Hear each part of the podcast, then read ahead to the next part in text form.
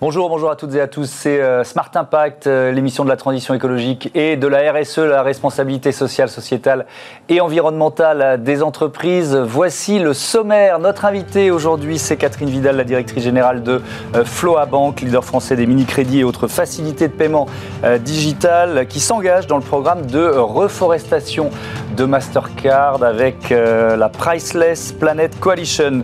Comment donner une seconde vie à nos médicaments? Deviennent nos gélules et tablettes non utilisées Ce sera notre débat euh, tout à l'heure. Et puis dans euh, Smart IDs, euh, je recevrai Claire de Mazancourt, qui est la directrice générale de l'Institut de l'engagement. Voilà pour les titres. On a 30 minutes pour les développer. C'est parti, c'est tout de suite.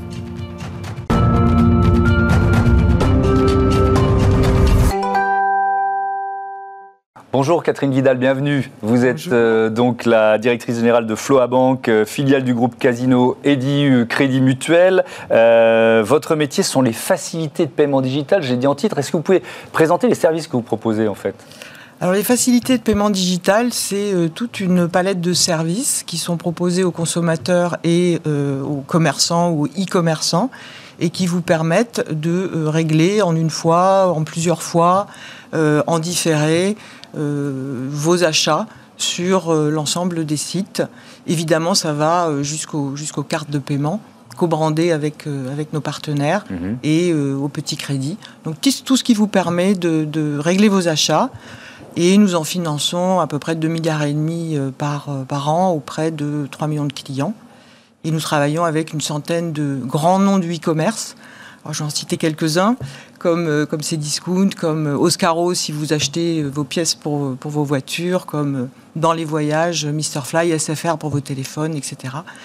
En bref, si vous partez en voyage aujourd'hui et que vous payez en quatre fois, il y a beaucoup de chances que ça soit avec Floa que vous le fassissiez. Alors, vous venez de rejoindre, je l'ai dit, la Priceless Planet Coalition. C'est un programme de euh, reforestation qui a été euh, lancé par euh, Mastercard en, janvier 2020. Peut-être c'est intéressant que vous nous rappeliez l'objectif général avant de, de, parler de votre impact et de votre engagement à vous.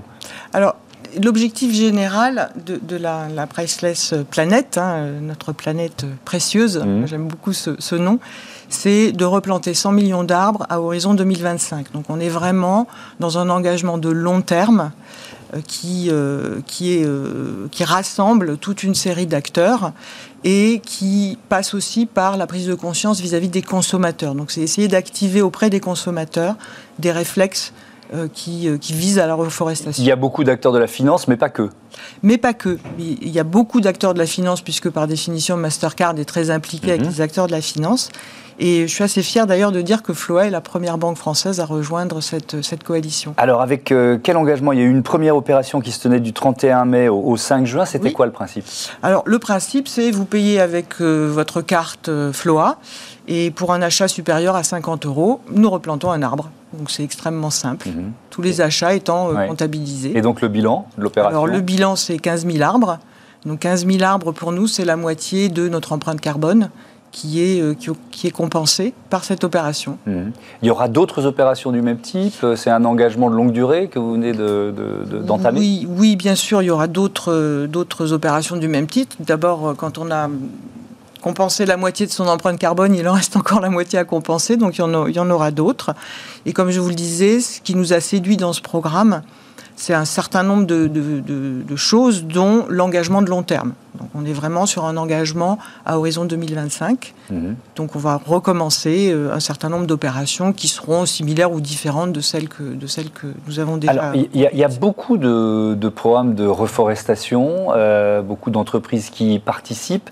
Euh, il y a parfois une course au record, notamment chez certains États qui veulent peut-être se racheter une conscience écologique. Est-ce que vous pourrez choisir où et comment ces arbres, là on parle de 15 000 arbres, seront plantés? Alors, ce qui est intéressant dans cette coalition, c'est qu'elle est encadrée par euh, des organismes euh, qui d'ailleurs sont des conseils de l'ONU, mhm. euh, dont World Resource Institute par exemple ou Conservation internationale, qui eux vont sélectionner les lieux et les programmes. Donc par exemple, pour cette année, c'est euh, l'Australie, dont on sait qu'elle a beaucoup brûlé l'été dernier, mhm. c'est le Kenya et le Brésil. Avec pour objectif, si je le simplifie, parce qu'évidemment, ils sont beaucoup plus compétents que moi sur ce sujet-là, l'objectif de planter le bon arbre au bon endroit, dans le respect de la biodiversité, ces arbres n'étant jamais pour but d'exploitation forestière. Donc tout ce programme est encadré, donc on mhm. n'est pas dans la course à la plantation, on est dans la course au bon arbre au bon endroit. Hmm. Euh, dans, certaines régions, euh, cette euh, coalition, cette Priceless Planet Coalition, propose d'initier des collectes de dons pour agir en faveur de l'environnement. Il y a quoi? Il y a, des, il y a des mécanismes financiers un peu originaux qui ont été mis en place Il y a toute une série de, mécanismes, mhm. dont ceux qu'on vient de décrire par exemple, par les participants qui, quelque part, participent mhm. à cette collecte de dons en essayant, et je pense que c'est un point important aussi, d'éveiller les consciences des consommateurs. Oui, il y a une volonté de pédagogie un Exactement. petit peu aussi. En tout cas, de partager des objectifs qui sont de plus en plus ceux des, citoyens consommateurs. Euh, d'une manière générale, parce que la reforestation, c'est bien, mais il faut qu'il y ait eu la brique de, euh, de l'engagement euh, sur le, la décarbonation, sur son bilan carbone. Donc, il faut faire les, choses dans l'ordre. en général, c'est ce c'est ce que c'est ce qu'on dit aux entreprises qui annoncent de la reforestation. Qu'est-ce que vous avez fait avant de vous engager dans ce programme de reforestation pour faire baisser le bilan carbone de Floabank alors, nous, un de, nos axes importants, il, est autour de, l'innovation et d'utilisation de la technologie pour justement réduire notre, impact, notre impact carbone. Et pour vous donner un exemple, un de nos axes très importants, c'est le zéro papier. Alors pour nous, le zéro papier, ça a commencé en 2014 avec l'introduction de la signature électronique mhm. sur euh, tous nos parcours euh, de, recrutement et de paiement. Et aujourd'hui, 100% de nos parcours sont digitaux et sont dématérialisés avec signature électronique. Ce qui fait qu'on a diminué de façon considérable l'utilisation du papier. Alors évidemment, dans notre métier, on est quand même obligé d'utiliser un petit peu de papier. Et quand on utilise du papier, on utilise du papier qui là aussi est certifié, c'est-à-dire en provenance de, forêts qui sont exploitées selon certains critères mhm. et des process de fabrication du papier qui eux aussi sont respectueux de l'environnement. Est-ce que ça passe aussi par des choix d'investissement de votre part? Alors, les, les, choix, ils sont surtout sur les processus qu'on utilise. Alors évidemment, ça suppose des investissements. Quand on dit on passe à la signature électronique, bah, il faut investir sur tous les processus et tous les mécanismes qui permettent cette signature électronique. Donc oui, les investissements, ils sont dans les nouvelles technologies et dans l'informatique. Mmh.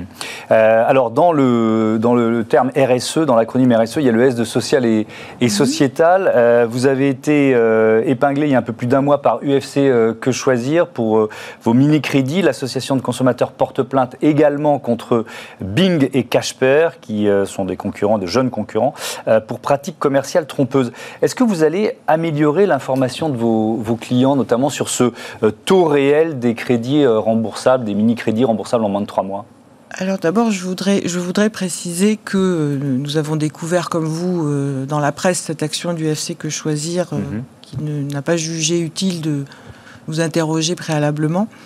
Mais ceci étant dit, je voudrais préciser que nos mini-crédits sont parfaitement transparents en matière d'information. Le client est parfaitement au courant de ce qu'il paye. Et euh, cette facilité de paiement, puisqu'au fond c'est une facilité euh, qui est offerte aux clients, elle est aujourd'hui plébiscitée par nos clients. C'est-à-dire qui l'apprécient énormément, qui l'utilisent et qui l'utilisent en toute transparence. Mmh. Donc j'insiste beaucoup sur cet aspect de la transparence du prix qui est euh, parfaitement clair sur les, sur les parcours de, de, de, de souscription de ce mini-crédit. Je vous invite d'ailleurs à le faire, vous le verrez et vous le constaterez mm. par vous-même. Donc vous êtes très confiante sur, euh, sur cette plainte? Absolument. Oui. Ça vous inquiète pas? Pas du tout. Bon, euh, les enquêteurs du FC Que Choisir parlent de taux d'intérêt réel jusqu'à 100 fois supérieur au taux d'usure. Ils se trompent? Oui, bien sûr, ils se trompent. Donc je, les invite à regarder attentivement euh, les parcours, euh, l'information, euh, le calcul qui est, qui est affiché hmm. et qui est totalement transparent. Moi, ce que je trouve intéressant, c'est ce qui, ce, qui, peut se passer après, parce qu'on sait que parfois il y a des mouvements qui naissent de mobilisation d'associations de consommateurs. le gouvernement a confié au député LREM Philippe Chassin une mission sur le surendettement. Alors, il se dit très vigilant sur les mini-crédits. Est-ce que vous, vous imaginez ou vous craignez une nouvelle réglementation? Je ne la crains pas, je, n'ai pas de problème avec la réglementation et mmh. évidemment toute nouvelle réglementation sera mise en œuvre à respecter euh, chez Floa, comme d'ailleurs j'imagine chez l'essentiel de, des acteurs de ce marché. Mmh. Oui, vous n'avez pas le sentiment de participer euh, au surendettement? Absolument pas. Absolument pas. Le, surendettement euh, est, en général lié à d'autres formes d'investissement. Euh, certainement pas des mini-crédits dont le montant moyen est de 500 euros, mmh. qui se remboursent en, quatre fois. Donc on est en train de parler de sommes, sommes toutes assez modestes. Mmh. Merci beaucoup, merci Catherine Vidal. Merci à bientôt à vous. sur Bismart. On passe à notre débat sur la seconde vie des médicaments.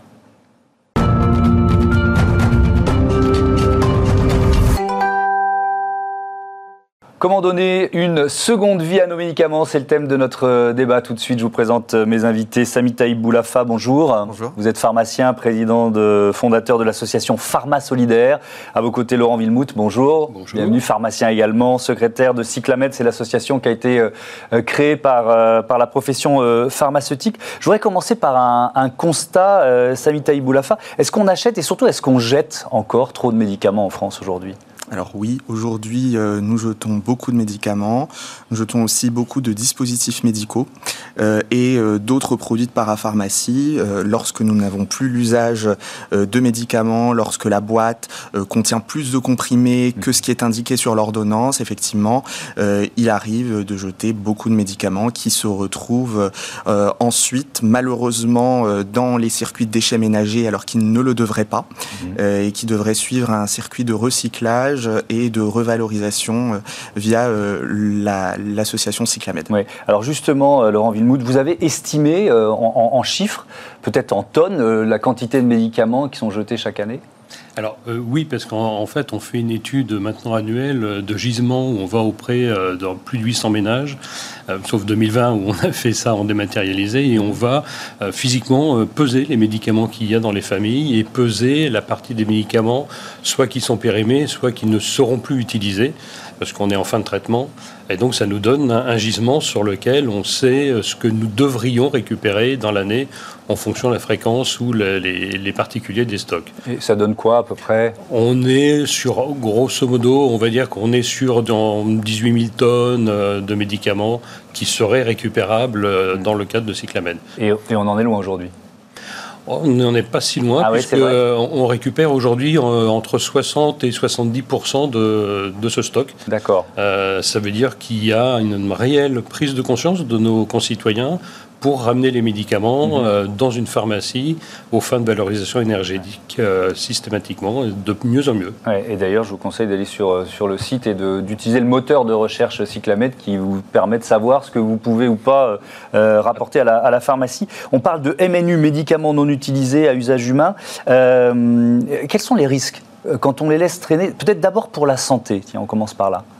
Alors, bah, les risques peuvent être multiples, euh, notamment pour les antibiotiques, mmh. où euh, une, une, comment, une automédication euh, peut favoriser l'émergence de résistance bactérienne. donc ça, c'est un réel problème de santé publique. Mmh. il y a aussi le danger de d'autres médicaments, tels que les anti-inflammatoires, par exemple, qui pourraient être mal utilisés et causer des problèmes rénaux ou de ou d'autres problèmes, par exemple gastriques. Mmh. et puis il y a les produits, vous l'avez évoqué rapidement, mais je pense que c'est intéressant de le rentrer dans, dans le détail détail. Est de, ces médicaments qui sont finalement jetés n'importe où. Là, il y a aussi un risque environnemental. Bien sûr, puisque si, si vous jetez vos médicaments, euh, ne serait-ce que dans les toilettes, même si euh, dans, nos sondages, on voit que très très peu de gens en France le font, hein. mm. on est euh, dans l'ordre de 1 à 2 Mais néanmoins, ça, ça se retrouve directement dans la nature. Et quand vous le mettez dans vos ordures ménagères, il y a encore une part d'ordures ménagères qui sont enfouies. Euh, puisqu'en gros on a 35%, 40% d'ordures ménagères enfouies, ça veut dire que ça peut se retrouver dans les sols euh, via les lixivia. Donc euh, c'est effectivement un, risque environnemental potentiel. Hmm. Donc risque pour la santé, risque pour l'environnement potentiel. Sami Taïboulafa, quels produits vous récupérez? Si on rentre dans le détail avec votre association Pharma Il y a les médicaments, on, l'a expliqué, mais il y a beaucoup d'autres choses. Alors, euh, le médicament, euh, la récupération du médicament est encadrée par la loi, notamment mhm. depuis 2007. Il est interdit de récupérer les médicaments. Donc ils doivent être obligatoirement euh, recyclés et revalorisés, comme le disait M. Villemout. Mhm. nous, nous récupérons tout ce qu'il est possible de récupérer, c'est-à-dire les dispositifs médicaux tels que les attelles, les cannes, les fauteuils roulants, mais également les produits dermocosmétiques de parapharmacie à date de péremption courte, qui sont sortis des circuits de vente et qui sont souvent détruits par les laboratoires et que nous, on récupère pour redistribuer à des associations qui s'occupent de personnes nécessiteuses sur le territoire, avec un impact carbone réduit, mmh. euh, avec des antennes locales qui sont aujourd'hui au nombre de 10 sur le territoire français. C'est-à-dire que si on vous donne des médicaments, vous allez les renvoyer à Cyclamed directement, c'est ça? Tout à fait. Parce que ça doit arriver. Exactement, ça arrive et les médicaments sont tout de suite redirigés vers Cyclamed. D'accord. Euh, quand on parle de date de péremption pour, pour les produits que vous récupérez, très souvent, ils sont encore utilisables? Alors, on a beaucoup de produits euh, qui, lorsqu'ils sont bien stockés, lorsqu'ils sont en bon état et que leur emballage primaire et secondaire euh, sont euh, intacts et qui ne présentent pas de danger pour la santé, pourraient tout à fait être utilisés jusqu'à la date de péremption, voire un petit peu plus, euh, tout, en, tout en, sachant raison garder, c'est-à-dire que si un, produit est stérile, euh, on sait que dépasser la date de péremption euh, présente un danger pour la santé. Mm. mais par contre, un gel douche, s'il est bien stocké, il n'a jamais été ouvert, même s'il dépasse la date d'utilisation, on sait qu'il n'y a aucun risque à utiliser un gel douche dont la date de péremption est dépassée. Et puis, Pharma Solidaire sont des pharmaciens. Par... Absolument. Donc, vous savez ce que vous faites. Exactement. Il y a un pharmacien dans chaque antenne, donc qui connaît le produit de santé et qui saura quoi pouvoir réutiliser ou pas. Vous êtes présent dans plusieurs villes en France? Euh, 10, euh, villes actuellement. Euh, nous sommes à Paris, Nantes, Bordeaux, Toulouse, euh, Dinard, Chambéry, Grenoble, Lyon, mhm. Montélimar et bientôt Nice. Ouais.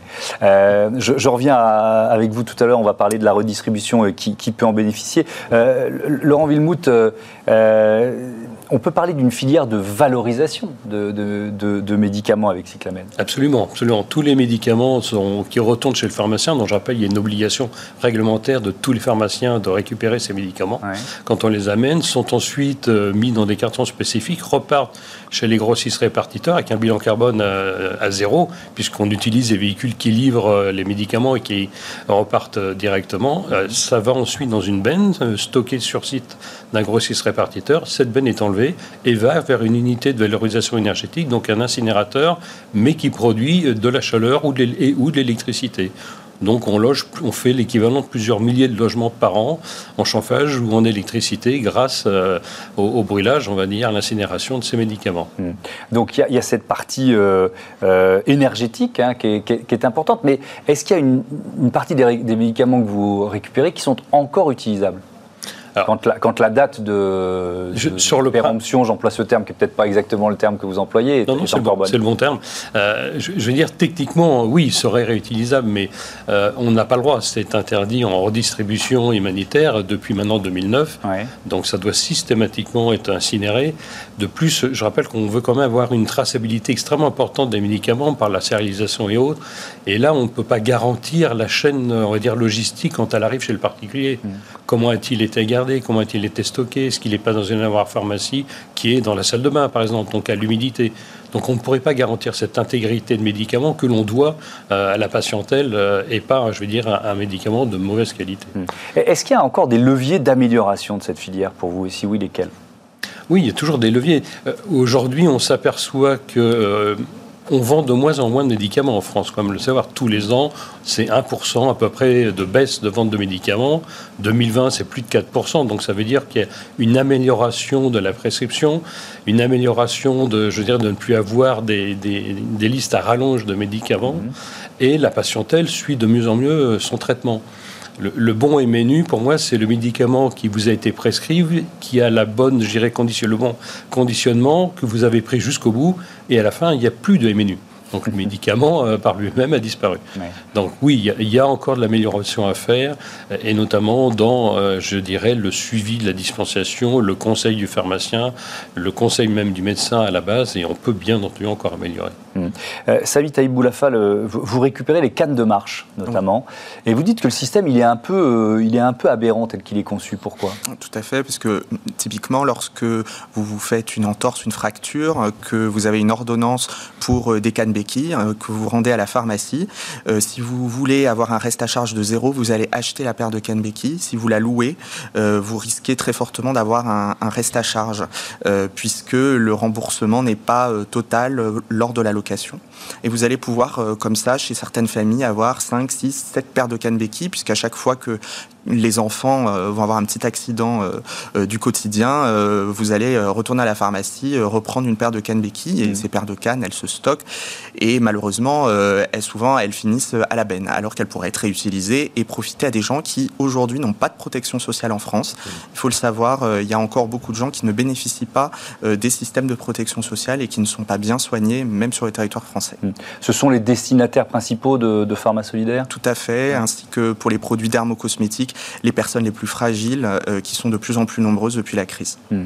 Euh, ce, système de location ou achat des, cannes de marche, euh, vous êtes d'accord pour dire que c'est aberrant? Ah oui, absolument. Mais c'est connu, je veux dire, dans, dans, l'approbation pharmaceutique, on connaît cette, aberration. Et hmm. effectivement, être obligé d'acheter pour rien payer, ça paraît, ça paraît fou. Mais d'une certaine façon, c'est même plus intéressant pour le pharmacien aussi de la vendre. Oui, non, non, non, pas nécessairement. Euh, que ce soit euh, la, location ou la vente, pour lui, c'est globalement la même chose. Mais on est dans un système qui n'est pas vertueux. Il faut très clairement une canne béquille, quand elle a servi pendant trois semaines, un mois, elle n'est pas abîmée. Ah bah non. au, pire, vous changez le caoutchouc de base et puis euh, ça repart. C'est probablement ce qui est fait. Donc là, on a vraiment à s'améliorer dans ce cadre-là. Merci beaucoup, merci à tous les deux d'être venus euh, présenter vos, solutions en matière de récupération euh, des médicaments et des produits euh, d'hygiène et des produits de santé en général. On passe à Smart IDs, on découvre l'Institut de l'engagement tout de suite. Smart IDs avec BNP Paribas, découvrez des entreprises à impact positif.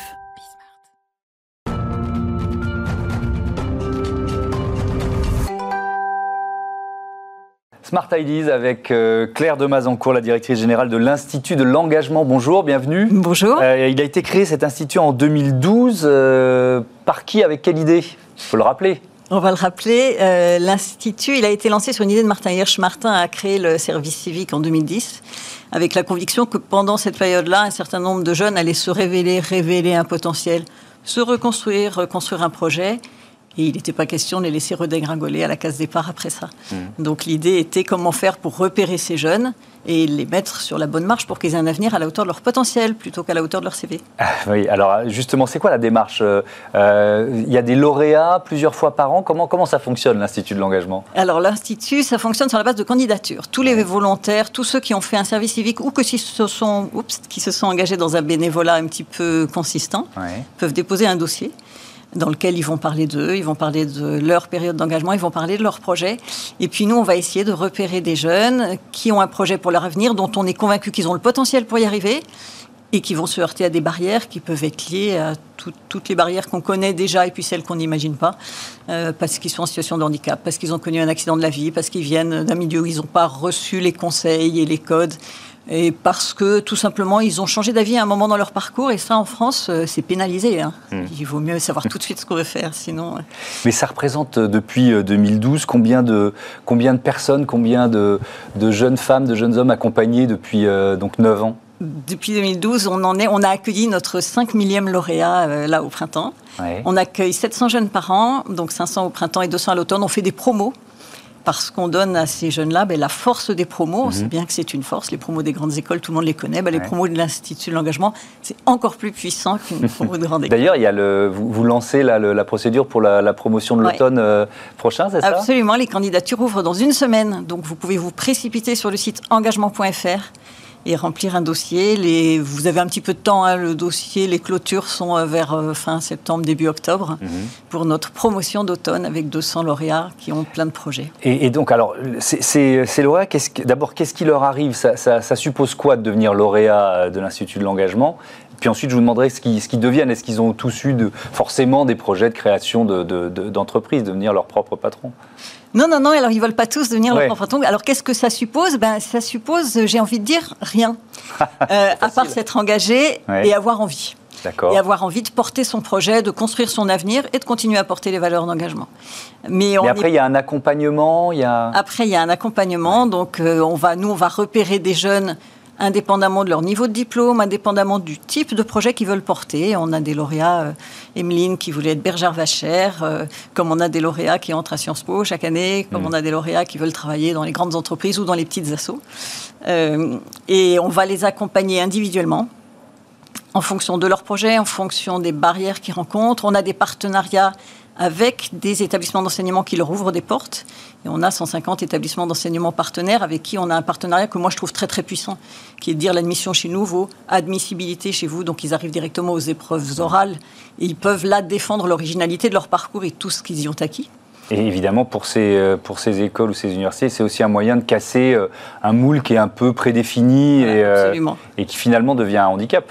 Mais c'est probablement ce qu'ils ont pensé, puisque tous les établissements d'enseignement partenaires depuis 2012 sont toujours partenaires aujourd'hui. Hmm. Donc il faut croire qu'ils y trouvent aussi quelque chose et ils y trouvent effectivement une diversité et une énergie différente. Et alors, quelle est la part de, de futurs chefs d'entreprise? Ah, bah, très bonne question. en fait, la plupart des lauréats que nous accueillons veulent reprendre une formation, 70% à peu près. Et puis après, c'est moitié-moitié entre ceux qui cherchent un emploi et ceux qui veulent créer leur entreprise. Qui ont leur idée, quoi. Et qui ont déjà leur idée en arrivant. Mais on en a beaucoup, c'est contagieux. C'est contagieux l'envie de créer une entreprise. Et comme ils sont toujours ensemble quand on les réunit. Euh, en présence quand on peut, euh, à distance ces derniers temps évidemment, et que nous on décloisonne dans tous les sens, ben on a beaucoup de lauréats qui, après avoir euh, réussi leurs études, se lancent dans une création d'activité ou en parallèle à ce qu'ils sont en train de faire. Mmh.